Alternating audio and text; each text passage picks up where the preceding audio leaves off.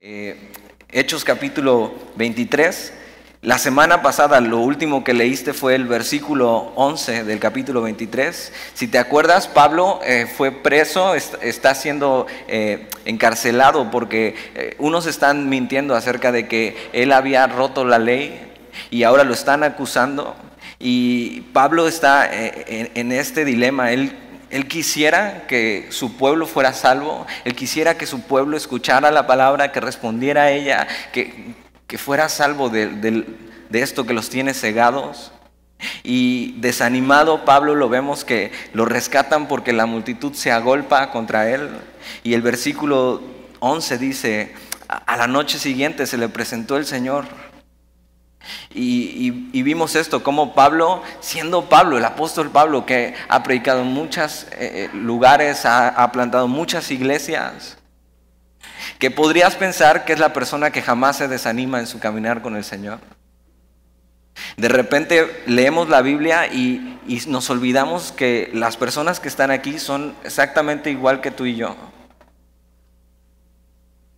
Hombres y mujeres de carne y hueso, con, errores, pero con una diferencia, que ellos decidieron con todo su corazón seguir a Dios y dejar que Dios obrara en ellos. Y, Pablo siendo este hombre que, que, si te lo imaginas es un hombre que tal vez nunca lo, verías desanimado, vemos que el Señor se le tiene que aparecer y, y decirle algo para animarlo. Y entonces a la noche siguiente se le presentó el Señor y le dijo, ten ánimo Pablo, Ahora, si Jesús le está diciendo ten ánimo es porque Pablo no tenía ánimo, porque Pablo estaba desanimado, porque él quería que todos escucharan el mensaje, pero nadie quería escuchar su mensaje. Porque él quería que toda su familia, sus amigos, la gente que conocía fuera salvo, pero nadie quería aceptar su mensaje. Es más, vamos a ver que querían destruirlo. Y, y Pablo está encarcelado y le dice, ten ánimo, Pablo. Pues como has testificado de mí en Jerusalén, así es necesario que testifiques también en Roma. Y lo que hace Dios es darle una promesa a Pablo.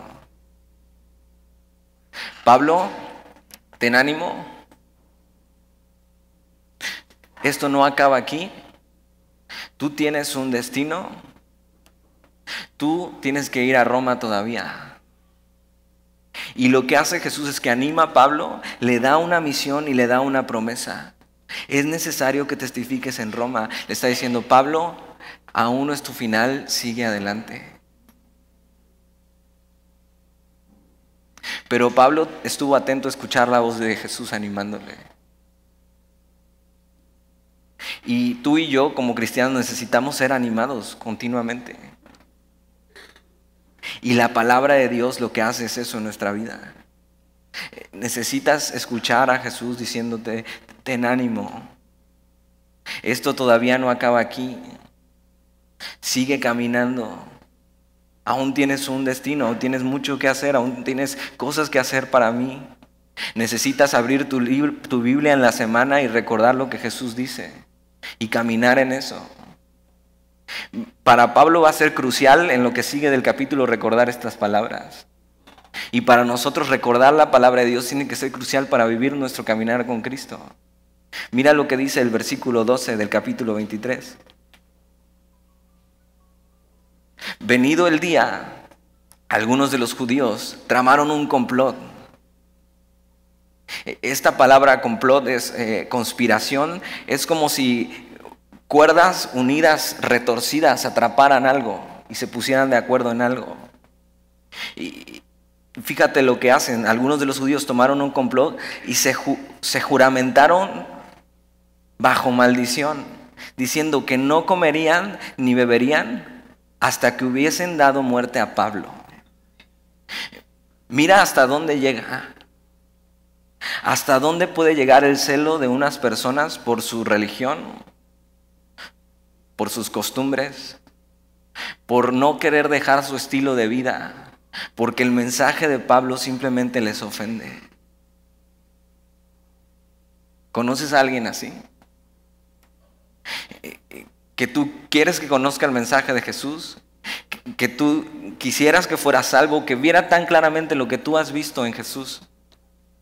Pero simplemente su celo por el estilo de vida o una costumbre o una religión los ciega totalmente y, y, no solo eso, sino que te aparta de su vida y no quiere saber nada de ti. Es como si tú estuvieras muerto para esa persona. Y lo que vemos en la vida de Pablo es que Pablo fue continuamente perseguido y gente buscaba su muerte. Romanos 10, versículo 2 dicen eso, que tienen celo de un Dios que no, que no conocen, que ignoran la justicia de Dios y establecen su propia justicia. Y es gente que simplemente ha decidido no recibir y, no caminar en eso y seguir su vida como ellos están. Y lo que están haciendo con este juramento están diciendo, maldito el que coma y beba antes de matar a Pablo. Están decididos a acabar con él. Qué triste es cuando las personas que aman te, aman te persiguen. Cuando tu misma familia te persigue. Cuando tus amigos te persiguen. No solo eso, sino que buscan destruirte o te tratan como si ya estuvieras muerto. Y, y, conozco historias y familias de aquí. Nunca debemos pensar que nuestra persecución no es comparable con la de la gente en la iglesia. Claro, aquí nadie nos puede matar físicamente porque tenemos libertad de culto por lo que hacemos, pero sí eh, sacarnos de sus vidas. Y conozco familias separadas porque simplemente alguien quiso hacer lo que Jesús decía.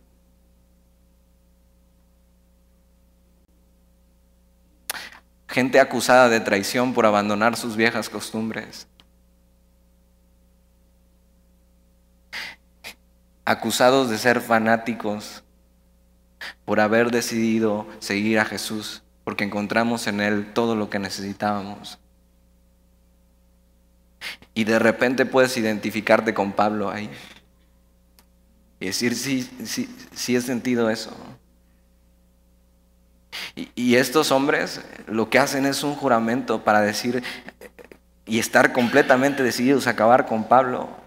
Ellos tenían un grupo de asesinos judíos que, que lo que hacían era acechar a los romanos y traían pequeñas navajas y por atrás los asesinaban. Y esto era más o menos lo que querían hacer con Pablo también por atrás. Versículo 13. Fíjate, eran más de 40 los que habían hecho esta conjuración. O sea, eran muchos los que perseguían a Pablo, eran muchos los que querían hacerle daño. Eran muchos los que hicieron este juramento. Ahora vamos a ver que ellos se van a, juntar con los principales sacerdotes y religiosos. Y matar a una persona ya era, ya era bastante malo. Pero hacer un juramento, seguros de que se cumpliría, está mucho peor. Gente totalmente cegada y con un celo erróneo, no, en la justicia de Dios, sino en su propia justicia. Versículo 14. Los cuales fueron a, a los principales sacerdotes y a los ancianos. Lo mismo que hizo Judas cuando iba a traicionar al Señor fue con los principales sacerdotes y los ancianos y dijeron, nosotros nos hemos juramentado bajo maldición a no gustar nada hasta que hayamos dado muerte a Pablo. Ahora van con los líderes religiosos porque todos sabemos que en, este tiempo eh, ellos eran corruptos, buscaban lo suyo propio, Qué contradictorio que estas personas eran las que tenían que estar honrando a Dios. Y lo que vamos a ver es que son cómplices de no solo deshonrar a Dios, sino de asesinato o intento de asesinato. Que están, en vez de para cumplir lo que Dios está pidiendo, están rompiendo los mandamientos de Dios. Van con los encargados de, de guardar la ley de Dios y son cómplices para pecar contra el Dios al que ellos dicen servir. Y es lo que el religioso hace. Lo que el religioso hace es solamente hace lo que le conviene. pero en cuanto puede destruir a otro por no estar de acuerdo, lo hace.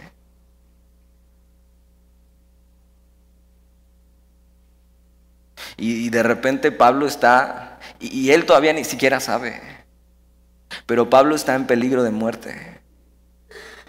Y de repente hay un complot contra él para matarlo. Y sin querer y sin saber, de repente Pablo se encuentra siguiendo las pisadas de Jesús. Que hicieron complot para prenderlo y para matarlo. De repente Pablo se, se encuentra siguiendo las mismas pisadas. Amado por los que aman a Dios, pero odiados por los que le odian. Una buena pregunta es si en tu caminar con Jesús estás siguiendo las pisadas de Él. Y de repente eres amado por los que le aman y odiado por los que le odian. Y cuando caminas con Jesús es eso. Estás siguiendo sus pasos. Cuando estás siendo perseguido, estás siguiendo sus pasos. Cuando estés siendo perseguido por caminar con Jesús, tienes que recordar lo que Jesús dijo en Mateo capítulo 5. Mira, acompáñame a Mateo capítulo 5. Mateo capítulo 5, ahí atrásito, versículo 10.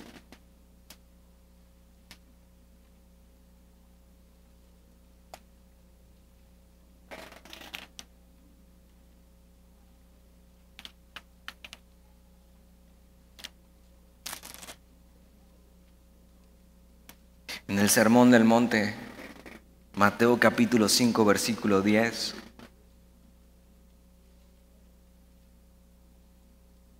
Jesús dice, bienaventurados, o sea, dichosos, felices, benditos. Bienaventurados los que padecen persecución por causa de la justicia, porque de ellos es el reino de los cielos.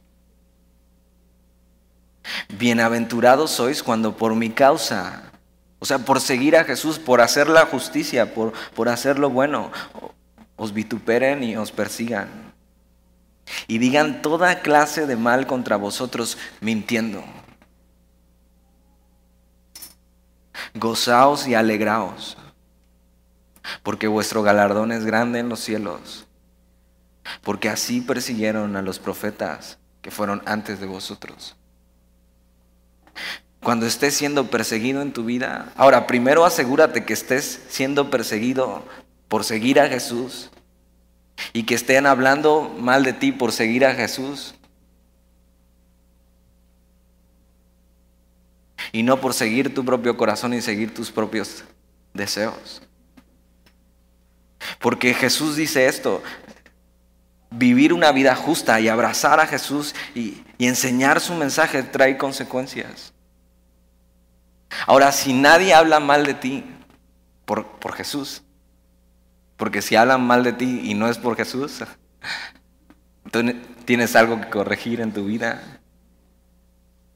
Pero si por abrazar la justicia y seguir a Jesús hablan mal de ti, Jesús te dice, bienaventurado, feliz, dichoso. Gózate, esta palabra gozarse es brincar de alegría. Dices, ¿cómo puedo brincar de alegría cuando están hablando mal de mí? Cuando están buscando mi muerte, cuando, cuando me han simplemente apartado. Y para ellos estoy como muerto. Jesús dice, eh, brinca de alegría. Tu galardón está cerca.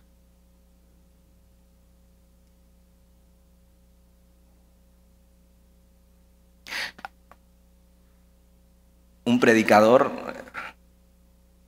llamado Lawrence Sanders. Cuenta su historia que cuando él fue condenado por herejía por la iglesia católica,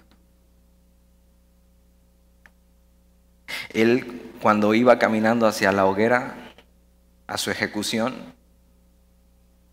iba con una sonrisa,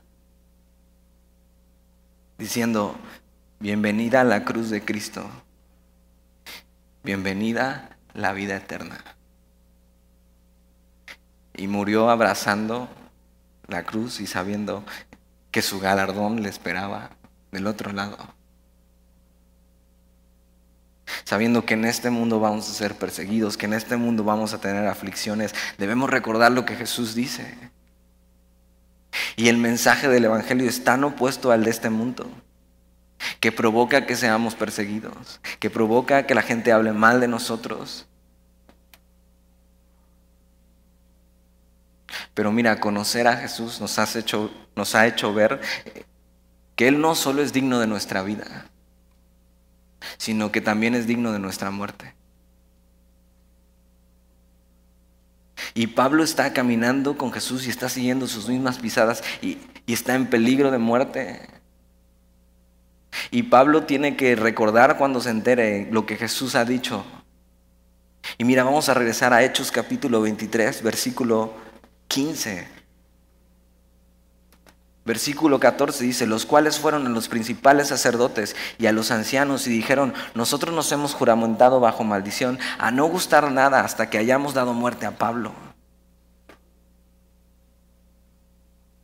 Versículo 15, ahora pues vosotros, con el concilio, requerid al tribuno que le traiga mañana ante vosotros, como que queréis indagar alguna cosa más cierta acerca de él y nosotros estaremos listos para matarle antes que llegue. E, estaban dispuestos a mentir los principales sacerdotes y los ancianos del pueblo y a ser corruptos por sus propios intereses. Pablo está en problemas y, y está con el agua aquí y ni siquiera sabe. Pablo está en peligro de muerte. Hay un complot rodeándolo. Pero Jesús le dijo una cosa, ¿te acuerdas? Pablo, ten ánimo, porque aún tienes que llegar a Roma y tienes que testificar de mí, Pablo. Y a veces pasamos por cosas y se nos olvida o no alcanzamos a ver todo lo que Dios está haciendo alrededor de nosotros para librarnos y para cumplir su propósito en nosotros. Pero si ponemos un poco de atención, podríamos ver a Dios obrando y cómo, cómo nos está librando para que sigamos caminando con Él y cumplir su propósito. Mira lo que Dios tiene que hacer en la vida de Pablo para cumplir su propósito. Versículo 15. Más el hijo de la hermana de Pablo. Ahora dices, nunca habíamos escuchado eso. Es más, no sabíamos que Pablo tenía hermana, ni que su hermana tenía hijos. Pero mira lo que pasa, más el hijo de la hermana de Pablo, oyendo hablar de la celada, o sea, de, este complot de que querían asesinarlo, fue y entró en la fortaleza y dio aviso a Pablo. Y de repente aparece alguien que nunca había aparecido en la historia. Y fíjate cómo Dios utiliza a personas o hasta familiares para librarnos y para ayudarnos. Gente que tal vez nunca había aparecido en tu historia.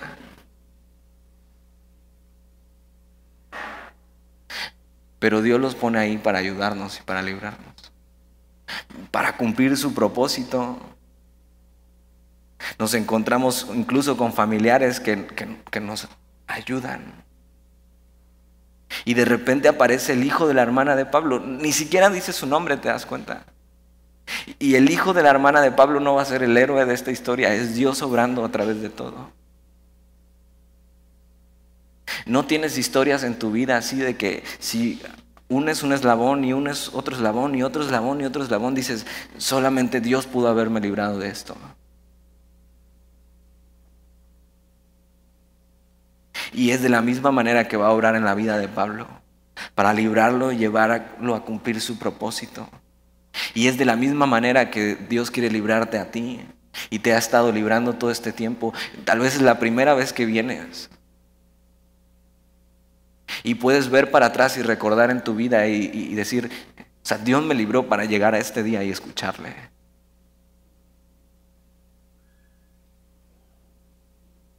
Dios está en el asunto. En medio de la aflicción, en medio de la persecución, tienes que saber que Dios está ahí en el asunto. Que no se le escapa nada.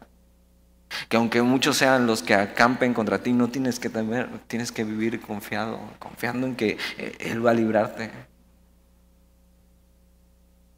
En la dificultad se puede ver claramente la providencia de Dios obrando en nuestra vida. No hay coincidencias.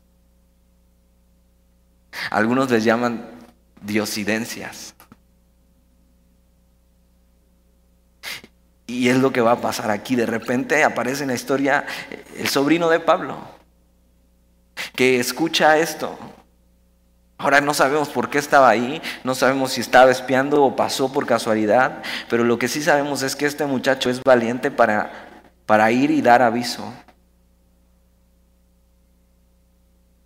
Versículo 17. Entonces llega, le da aviso a Pablo y mira, Pablo llamando a uno de los centuriones dijo, lleva a este joven ante, ante el tribuno, porque tiene cierto aviso que darle. Imagina la noticia cuando a Pablo cuando recibe esta noticia, Pablo están buscando matarte, se han juramentado, están decididos a acabar contigo. Pablo antes de que el miedo empiece a obrar en él, tiene que recordar lo que Jesús le dijo. Pablo, este no es tu final, tienes que llegar a Roma. ¿Qué cosas te ha dicho Dios a ti para que puedas seguir caminando con Él? ¿Qué promesas tienes de Jesús en tu vida para saber que vas a salir de esta? Necesitas llegar y abrir tu Biblia y decir, Señor, necesito promesas. Necesito caminar contigo, necesito saber que sigue mi vida. Y Pablo llamando a uno de los centuriones dijo, lleva a este joven ante el tribuno, porque tiene cierto aviso que darle. Y, pasa esta diosidencia en la increíble manera en que Dios obra en las vidas. Versículo 18. Él entonces tomándole le llevó al tribuno y dijo, el preso Pablo me llamó y me rogó que trajese ante ti a este joven que tiene algo que hablarte. Y Dios empieza a obrar y empieza a unir eslabón tras eslabón para librar a Pablo. Algunos de ustedes ya conocen e-, esta historia porque el pastor ya la ha contado algunas veces. Pero cuando estábamos en el local pequeño de calle 7, estábamos comprando unas cosas él y yo, y Dani Montero eh, estaba en el patio arreglando unas cosas. Y cuando nos, después de que pasó lo que te voy a contar, nos pusimos a pensar, pudimos ver eso, como Dios eslabón tras eslabón había hecho cosas para salvarnos. Llegamos, le trajimos creo una nieve a Dani, y Dani estaba fuera en el patio arreglando unas cosas. Decidimos meternos al auditorio que teníamos ahí pequeño y así teníamos segundos de habernos metido y empezó una balacera justo enfrente de la iglesia.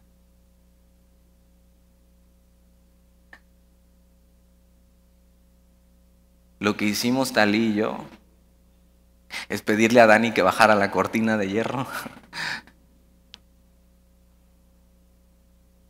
y simplemente orar y decir, Señor, si es nuestra hora, va. Pero una de las promesas que el pastor tenía para venir aquí es que nada iba a tocarlo para poder hacer su obra.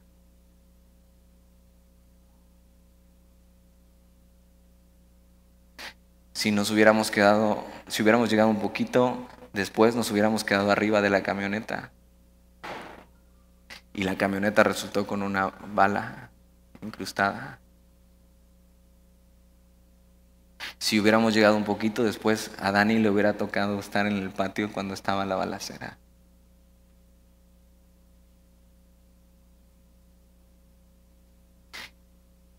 Si miras con atención en tu vida, puedes ver la providencia de Dios obrando en cada cosa. Dios está en el asunto. Y Dios tiene que cumplir aún su propósito en tu vida. ¿Qué te ha dicho Dios para que puedas seguir caminando confiadamente? Pablo tenía esta promesa Pablo ni siquiera sabemos qué, hace, pero sabemos que no se agüita, sino actúa. Y, sabe, Dios me ha dicho algo, Jesús me ha dicho algo. Y le dice al centurión que lleve a su sobrino con el tribuno. Un tribuno era un capitán de mil personas. Y, y mira lo que hace este muchacho con el tribuno. Versículo 18. Él entonces tomándole, le llevó al tribuno y le dijo, el preso Pablo te das cuenta, el preso Pablo, pero Pablo está ahí sin haber cometido ningún delito. Injustamente está ahí. Dice, el preso Pablo me llamó y, y me rogó que trajese ante ti este joven que tiene algo que hablarte. El tribuno tomándole de la mano y retirándose aparte le preguntó, ¿qué es lo que tienes que decirme? Él le dijo, los judíos han convenido en rogarte que mañana lleves a Pablo ante el concilio, como que van a inquirir alguna cosa más cierta acerca de él, pero tú no les creas. Ahora este muchacho es valiente para decidir ir y meterse y decirle al tribuno y hablarle y, decirle, tú no les creas.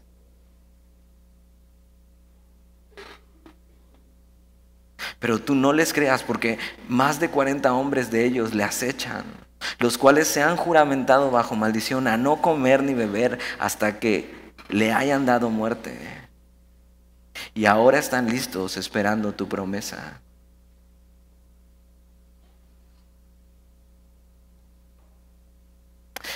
Detente a pensar en esto en tu vida. ¿Cuántas veces has estado a punto de la muerte y Dios te ha librado? Hay personas entre nosotros que estaban desahuciadas y Dios dice, todavía no, todavía tienes algo que hacer.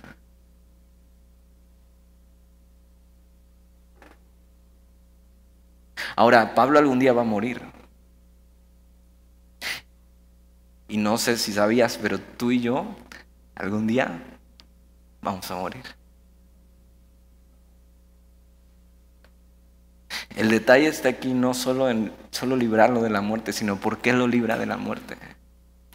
El detalle que está aquí no es por qué Dios te ha librado o por qué, por qué aún no ha llegado tu hora, es para qué Dios quiere usar eso.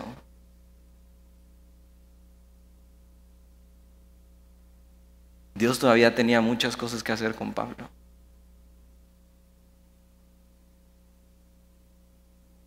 ¿Cómo es que Dios quiere usar esto en tu vida?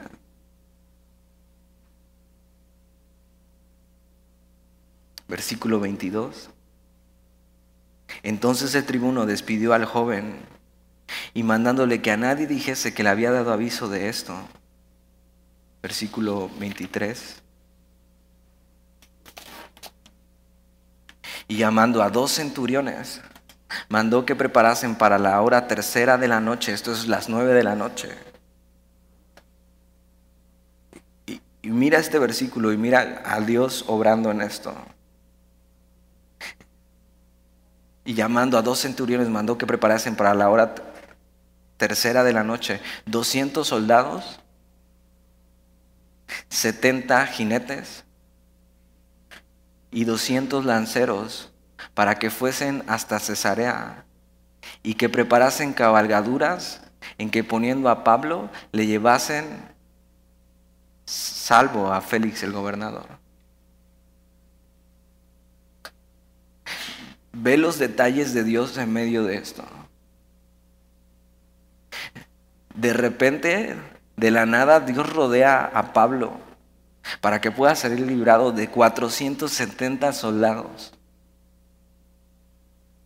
para que lo acompañen a salvo. Dios exagerando en su protección.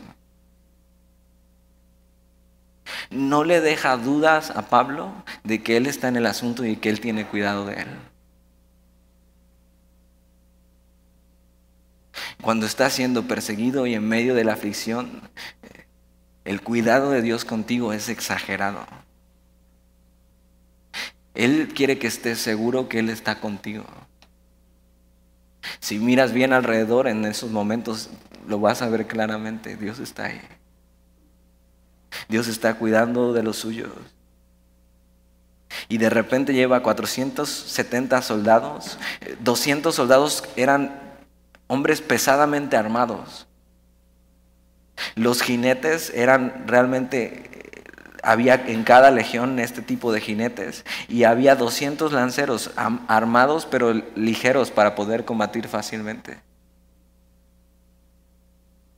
No solo eso, sino que, que le dan una cabalgadura a Pablo. Y Pablo escapa no como un preso, sino como un caballero montando en una cabalgadura.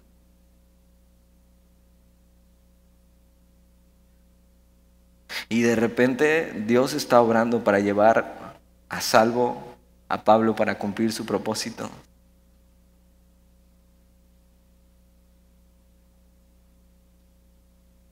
Versículo 24, y que preparasen cabalgaduras en que poniendo a Pablo le llevasen en salvo a Félix el gobernador. Este Félix el gobernador eh, es uno de los, o fue uno de los hombres más depravados de su época. Fue un hombre que empezó siendo esclavo y llegó a ser gobernador. Era cruel y codicioso. Y muchos decían de él que ejercía el poder de un rey con el espíritu de un esclavo. O sea, alguien que nunca tuvo nada, ahora tiene algo y entonces se aprovecha de eso. Y Dios lo va a poner en manos ahora de este hombre. Y vamos a ver qué es lo que pasa. Versículo 25. Y escribió una carta en estos términos. Claudio Licias, al excelentísimo gobernador Félix, salud. A este hombre, aprendido por los judíos y que iban ellos a matar, lo libré yo, acudiendo con la tropa, habiendo sabido que era ciudadano romano. Ahora, Claudio Licias se está queriendo parar el cuello con el gobernador Félix, diciendo, yo he librado a este hombre, pero el que ha librado a este hombre es Dios. Ahora, en su carta dice esto, que él sabiendo que era ciudadano romano lo hizo, pero, pero no da los detalles de que fue azotado y flagelado. Y te acuerdas, eso no podía hacerse con un ciudadano romano pero está buscando agradar a este gobernador, versículo 28. Y queriendo saber la causa por qué, por qué le acusaban, lo llevé al concilio de ellos. Y allí que le acusaban por cuestiones de la ley de ellos. Pero mira lo que pone aquí, pero que ningún delito tenía digno de muerte o de prisión. Todos los escritos hacen ver que era una injusticia lo que estaba pasando con Pablo que era inocente de esto, pero que aún así seguía preso. Versículo 30. Pero al ser avisado de acechanzas que los judíos habían tenido contra este hombre, al punto le he enviado a ti, intimando también a los acusadores que traten delante de ti lo que tengan contra él. Pásalo bien.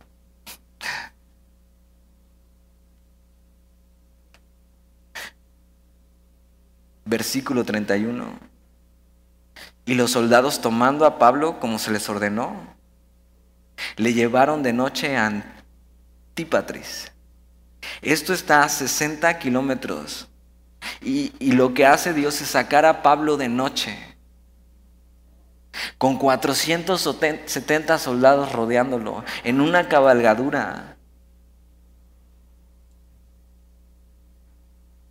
solo para librarle y solo para cumplir el propósito que Dios tenía con él. Y llegan a esta ciudad, pero su destino es Cesarea. Pero aquí, al 60 kilómetros, este camino de donde estaban Antípatris estaba lleno de judíos. Por eso exageran en su cuidado, pero de aquí hacia Cesarea eh, estaba lleno de gentiles, entonces lo que van a hacer, versículo 32, y al día siguiente, dejando a los jinetes que fuesen con él, volvieron a la fortaleza. Ya siguen caminando sin los 200 soldados, pero aún así cuidando a Pablo. Versículo 33. Cuando aquellos llegaron a Cesarea y dieron la carta al gobernador, presentaron también a Pablo delante de él. Y de repente Pablo no solamente está siendo librado, sino está delante de un gobernador. En Hechos capítulo 9, versículo 15, cuando Dios llama a Pablo le dice que lo va a poner delante de reyes. Ahora, por supuesto que Pablo no está como quisiera haber llegado. Nunca se imaginó que iba a estar delante de gente importante, pero preso.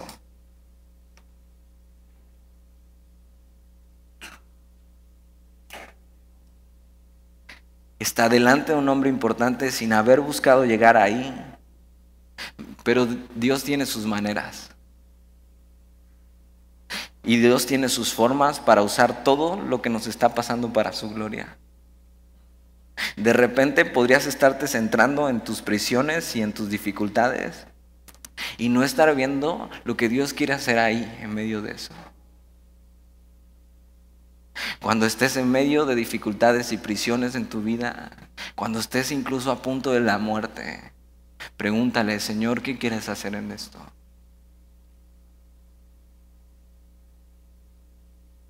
Pablo está ahí. Pablo es el que está sufriendo la injusticia. Pablo podría centrarse en decir, Señor, ¿por qué me haces esto? ¿Por qué ahora tengo que ir hasta acá? ¿Y por qué simplemente no me dejas libre? Pablo está ahí dispuesto a hacer lo que Dios le está pidiendo.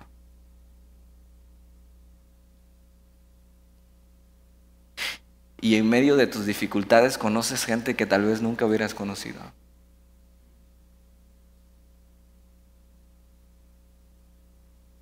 En medio de una enfermedad, conoces otra gente que está pasando por lo mismo. Y Dios está poniendo delante de ti gente. Y es lo que hace con Pablo. De repente Pablo está enfrente de un gobernador. ¿Qué crees que va a hacer Pablo con este gobernador? Lo mismo que Pablo ha hecho siempre. Ahora ya están en Cesarea, ya recorrieron otros 40 kilómetros más. Ahora Pablo está totalmente a salvo de los que querían su muerte. Ahora, ¿qué pasó con los 40 que juramentaron no comer y beber hasta matar a Pablo?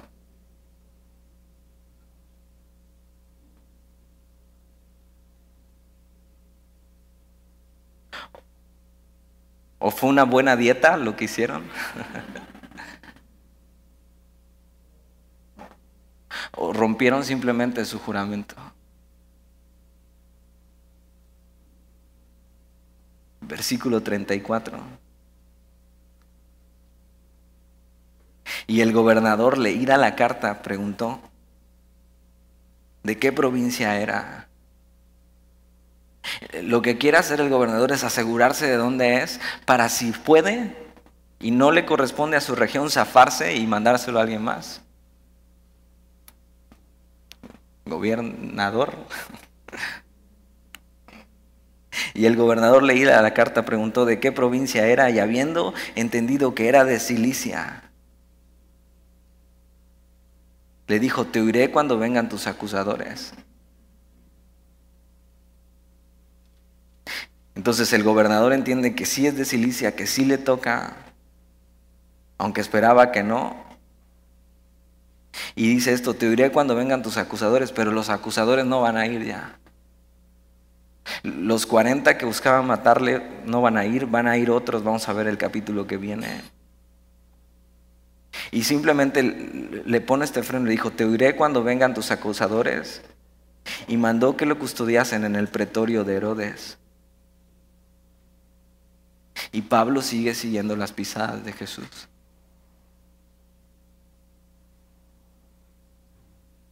Algo que vamos a estar viendo de aquí adelante cuando terminemos el libro de Hechos, es que Pablo estuvo mucho tiempo libre ya. y estuvo por todos lados predicando y llevando el Evangelio, pero lo que sigue para Pablo son puras prisiones. Pasó mucho tiempo al aire libre predicando, pero ahora Pablo va a estar en custodia. Va a estar en custodia hasta que llegue el día de su muerte. Pero Pablo tiene esta promesa, Pablo todavía tienes que ir a Roma. Pablo había vivido hasta ahora su vida confiando en Jesús y en sus promesas, caminando en libertad, pero ahora tenía que aprender a confiar en Jesús estando preso. Y si tú estás hoy preso en algo, pasando dificultades, lo único que Dios quiere hacer contigo es que aprendas a confiar en Él ahí donde estás. Tienes que ver cómo trabaja Dios alrededor de todo para cuidarte. Que puedas ver su providencia en medio de las dificultades. En medio de cada situación difícil, Dios quiere enseñarte su cuidado. Que aprendas a confiar en sus promesas. Pablo tuvo que estar recordando todo esto mientras huía. Dios me dijo que voy a ir a Roma. Jesús me dijo.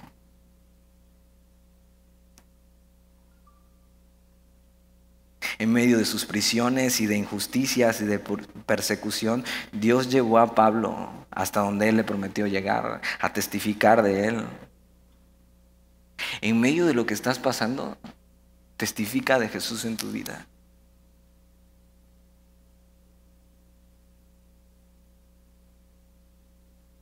En la dificultad necesitas recordar lo que Dios te ha dicho hace tiempo. Pablo tenía que recordar eso, Hechos 9:15. Dios me dijo que iba a estar delante de reyes y aquí estoy.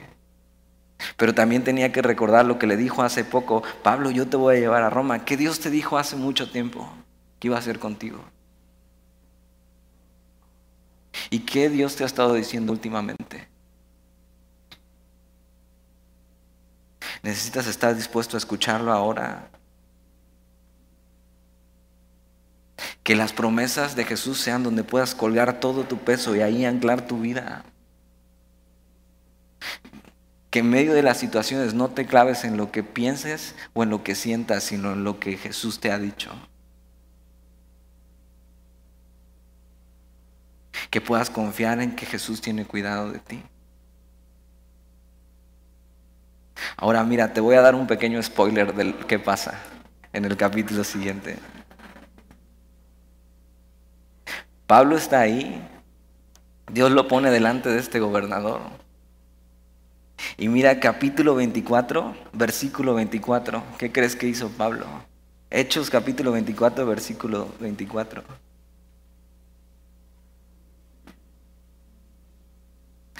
Algunos días después, viniendo Félix, el gobernador Félix, con Drusila, su mujer, que era judía, llamó a Pablo y le oyó acerca de la fe en Jesucristo.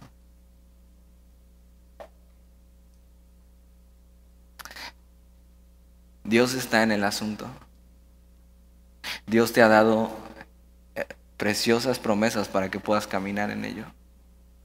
Y que en medio de la dificultad no solo puedas confiar en Él, sino puedas testificar de quién es Él. Y la gente pueda conocer quién es Jesús.